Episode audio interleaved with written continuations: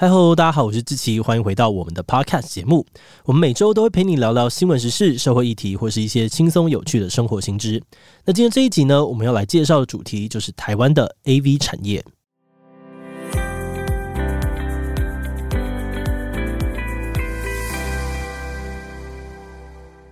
根据统计资料显示，在全世界平均每五台手机里面就有一部手机有 Google 过色情内容。嗯，我想剩下一部应该是用百度吧？没有，我乱讲的。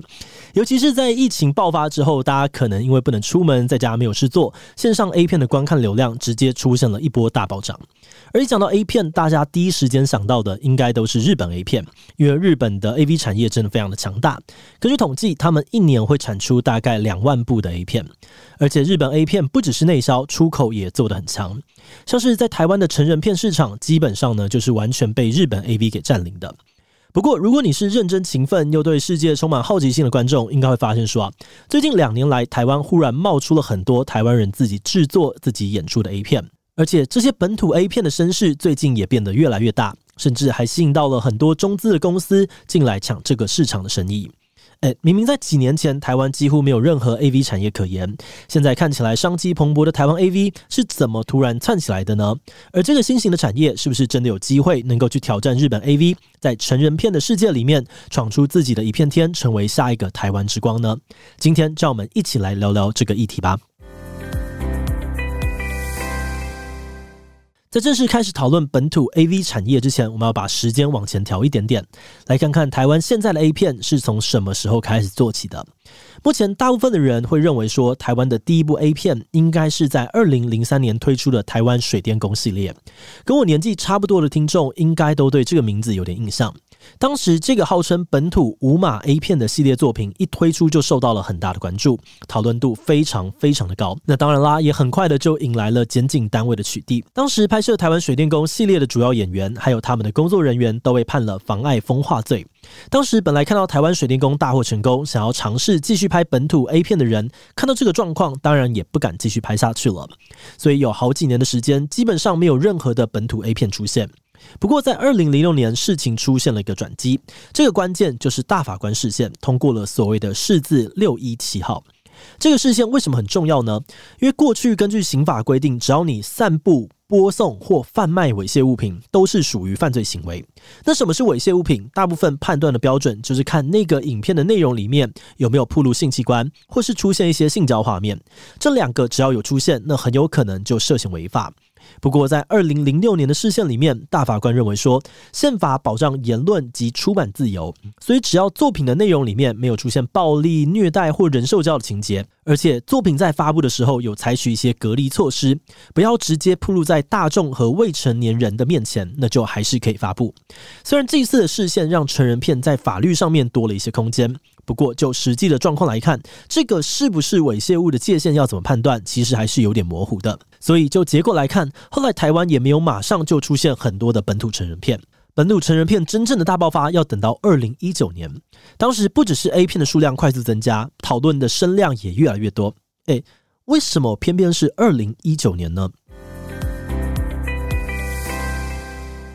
有不少人认为说，台湾本土 A 片之所以在二零一九年兴起，跟社群媒体的流行有很大的关系。而这边最关键的玩家，可能就是老司机们都知道的 Swag 这个 App。Swag 是号称亚洲最大的成人直播平台，它主打一对一私讯聊天的功能，让粉丝可以跟喜欢的直播主直接对话互动。如果喜欢直播主的话，也可以付钱购买直播主拍的影片。而至于直播主本人，则可以透过粉丝的抖内还有卖影片的钱来赚取报酬。那这种结合拍片、直播、私聊还有抖内的经营模式，让 Swag 跟传统的 A 片制片厂商有了非常大的不同。而这个商业模式也成功的让 Swag 在二零一九年左右异军突起，为台湾的成人影视产业打响了第一炮。而且 Swag 的身份其实不只是平台而已，他们一方面让直播主当网红，让他们自己去生产成人内容经营粉丝。那同一时间，Swag 自己也是一个内容生产的单位。他们会提供资源，还有资金，帮直播主去做影片企划，去拍片，去制作这个属于 Swag 的原创影片。这个概念有点像是大家常接触的 Netflix。那 Netflix 除了是一个让你看影片的平台，他们本身也是内容的制作方，因为平台上面有更多高品质的内容，观众才会更愿意的留下来。但是 Swag 这个做法很快就踢到了铁板。二零一九年的时候呢，有一名 Swag 的直播主。就模仿了日本 A 片的魔镜号剧情，把车停在东区的街头，然后在车子里面拍片。那这个大胆的动作虽然吸引了很多的点击哦，但也引来了警方的注意，让这个直播主变成了台湾第一位被移送法办的 Swag 直播主。而紧接着，在去年的四月，警方又大动作查缉 Swag，用涉嫌公然猥亵、上传暴力主题片、性交易等等的名义对 Swag 展开调查。结果是 Swag 的负责人被移送法办，他们的网站也一度被勒令关闭。后来，Swag 依照检方的要求把网站改版之后，有再重新的开战。不过，在他们封战期间，就让另外一家公司逮到了机会，快速的窜起。这个全新的本土 A 片竞争者呢，是一个名叫做麻豆传媒硬化的 App。在 Swag 封战的这段期间里面呢，麻豆的下载量突然暴增了一倍以上。前面有说到，Swag 号称自己是亚洲最大的成人直播平台。而麻豆传媒也标榜说自己是亚洲第一的华语 AV 平台，那从这点就可以看出来，他们不只是想要当本土 A 片品牌，还有进军更大市场的企图心。那其实麻豆本身就是一家中资的公司，他们在中国的时候原本是拍摄大尺度写真的，但因为情色产业在中国的监管非常的严格，他们的生存空间也很有限。后来麻豆看准台湾在这方面的法律比较宽松，在二零一九年的时候，没有错，又是二零一九年，麻豆来到台湾设立分公司，而且也改拍起了成人片。而且很巧的是，不久之后，台湾的 COVID-19 疫情爆发，八大行业受到了非常大的打击，很多人都失去了工作。而这个时候，麻豆就顺势跟八大行业的经纪人合作，找到了很多失业的人来加入他们旗下的女优行列。那麻豆的运作模式跟 Swag 还是有一点点不太一样，他们主要是拍摄一般剧情 A 片的成人片片商，所以在制作上面相对的讲究。有的时候还会动用到电视剧等级的拍摄规格，让不少的观众都觉得非常的惊艳。而且除了内容本身，麻豆对于推广自己的品牌也下了很多的功夫。比如说，在去年底，麻豆就号召了旗下女优拍写真集来募资，把赚到的钱拿去捐助公益团体。而今年的二月，麻豆也比照日本和美国成人片的做法，举办了第一届全球华语 AV 成人大赏，想要用这种方式去炒热市场。不过，要炒热市场之前，必须要先有市场啊！不少台湾人自己心里就疑惑说：“诶，在台湾拍的 A 片，真的有人要看吗？”台湾 A 片有没有市场？如果从观看人数来看的话，目前台湾 AV 产业看来确实是在蒸蒸日上的。例如麻豆传媒的 App，两年内呢就突破了七十万的下载量，而 Swag 在封站之前就有六万多名的会员。重新开战的时候，刚好又碰到了本土疫情爆发，台湾的看片人数又涨了将近十七 percent。那只要有市场，竞争自然就会越来越激烈。而且因为 AV 产业还很新，大家都还在快速扩张的状态。在这两年里面，无论是片商还是相关的从业人员，都增加了非常的多。像是女优的部分，根据报道，台湾目前光是专职的 AV 女优就有上百位。如果再加上兼职的业余人士，那数量就更加可观了。除了女优之外，要拍好一部 AV，幕后工作当然也是非常重要的。而这部分也吸引了很多 YouTuber、广告导演、影视剧的摄影师，甚至是传统的电视台制片，加入了这个新兴的产业工作。当然，这时候各种不同的片商也像雨后春笋一样大量出现。虽然因为法律和舆论的关系，很多片商还是尽量的维持低调。但只要是认真好学的台湾老司机哦，大概随便都叫出麻豆啊、蜜桃等等的中国片商，或是 TWAV 啊、色控等等的台湾片商。而且就连台湾童年的回忆、台湾历史悠久的傲视成人台，近年来呢也开始跨入制作领域，拍起了 A 片。拍片的人越来越多，看的人也越来越多。从这点，我们就可以推测说，诶，台湾的本土 AV 应该还是有赚头的。但他们到底赚多少呢？因为这个行业的性质比较特殊哦，所以我们很难找到一个比较完整的营收数据。不过，根据警方的说法，光是 Swag 这一间公司，去年每个月的获利就大概在两百到五百万元之间。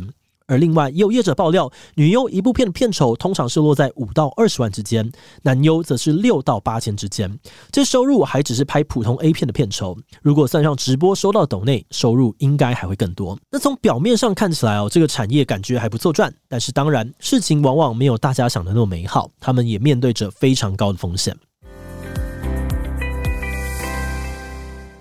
有赚头的新兴产业，时常是一把高风险的赌注。那台湾的 AV 产业面对的其中一个大风险，就是可能犯法。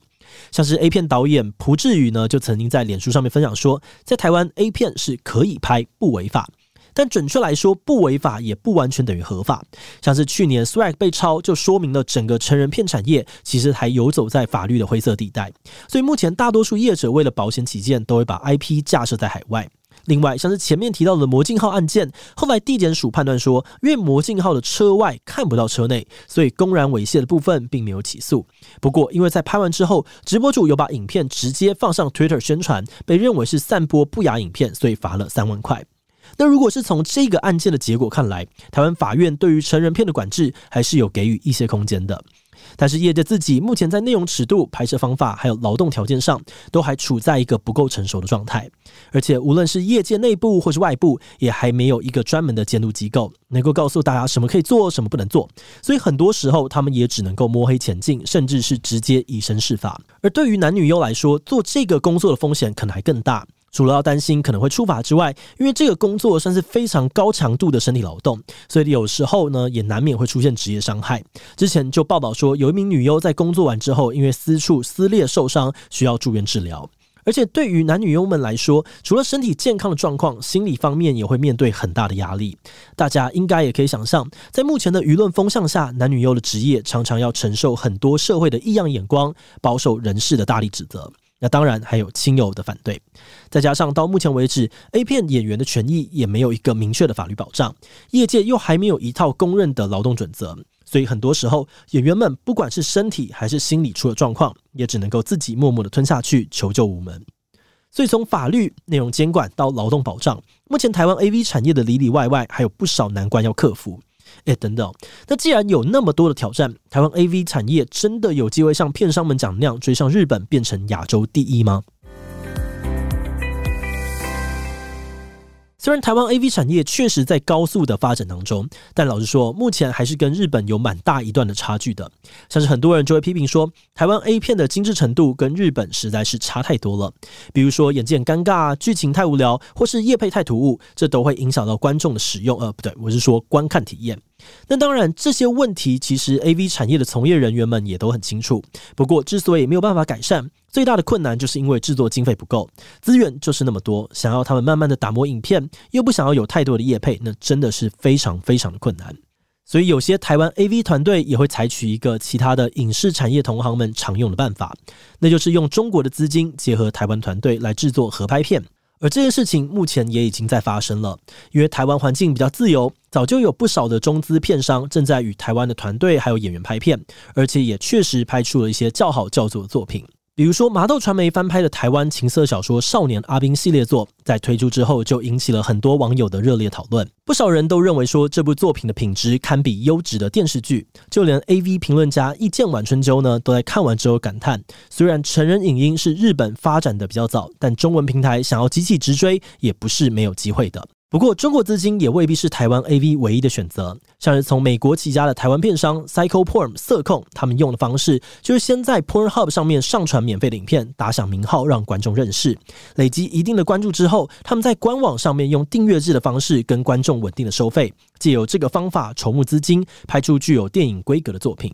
而另外还有人想到要用群众集资的方式来做，像是以女性客群为主的台湾片商潮间带，就透过泽泽募资成功，正式的开始拍摄女性向 AV。大家就是发挥各种创意，想要找到解决现在资金问题的办法。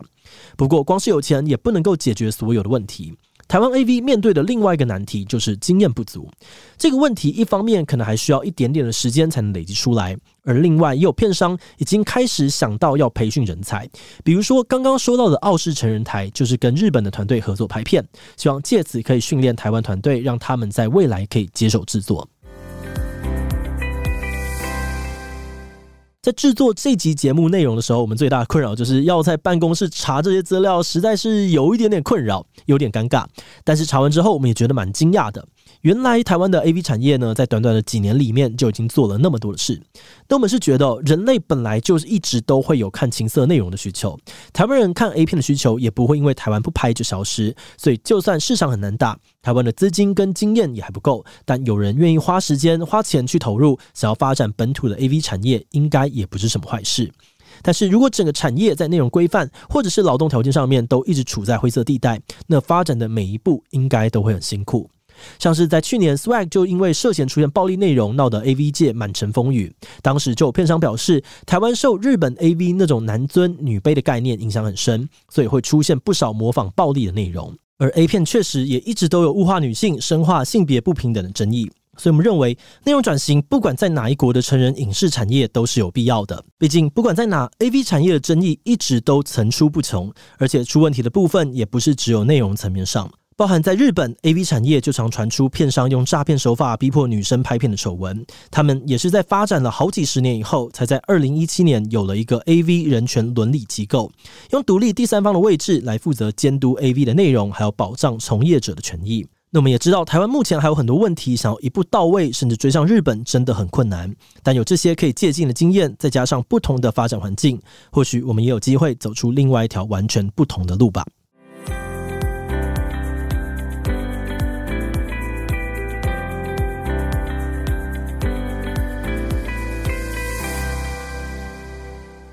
好的，那接下来这个留言分享的部分很简单，只要你有帮我们节目在 Apple Podcast 上面留五星留言哦，那你的留言内容就有机会被我们团队选中，然后就可以在这边被分享，还有得到我们的回复啦。那因为呢，现在可能还没有什么留言哦，所以我们决定先来念一下我们上上次过年的时候有做了七集 Podcast 试播集底下的这个观众留言内容。好的，那第一则留言呢是来自这个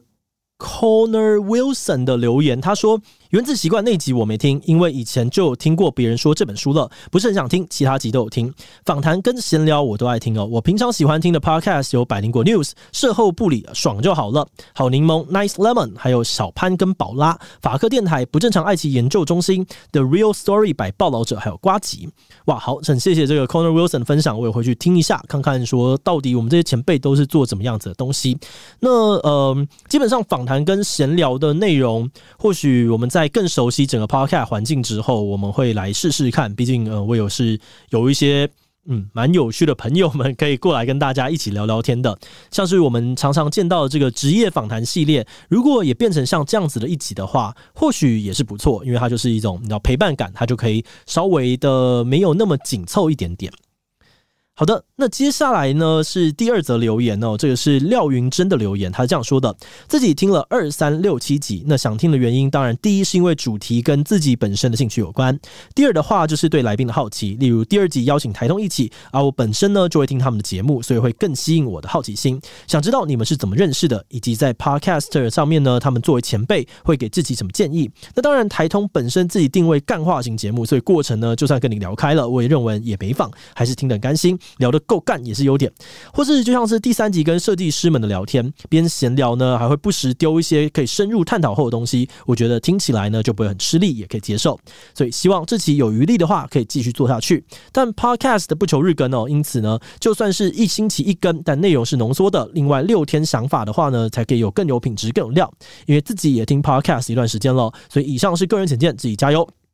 好的，感谢廖云珍的分享。嗯，一开始我们的目标的确是想尝试日更啦，但前期呢，就是呃需要一点点时间来摸索，然后也要我很多的时间可以录，因为 Podcast 一集大概要花我二十分钟的时间吧。但是像是我们的影片的话，我大概一集其实只要花十五分钟，所以还是有一个五分钟的落差。那如果我每天都要日更，就代表的事情是，我在一到五的时候，因为还有一些库存，我可能每天都要有两集正片，然后两集这个呃 podcast，那就是二十加二十加十五加十五，等于是七十分钟，再加上我们想要疯狂更新的 shorts，那一个应该说一天有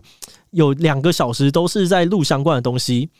会不会很累啊？嗯，我刚刚想一下，一开始我觉得好像很累，但两个小时好像还能接受，诶，就是早起一点可能可能行哦。所以或许吧，或许有机会，但是我们可能六日不一定会更新。或许我可以 podcast 做一到五的日更，或是一周先三更之类的。嗯，慢慢的发展，只要是这边的呃版位能够支撑我们 podcast 运作的话，我们应该都会稳定的往下推进下去。好的，那今天的节目就到这边哦。如果你对于这一集讨论台湾 AV 产业的这个主题有什么想法，或是对我们的 podcast 节目或者我个人有任何的疑问跟回馈，也都非常的欢迎你在 Apple Podcast 上面留下五星留言哦。那今天的节目就到这边，我们就下集再见喽，拜拜。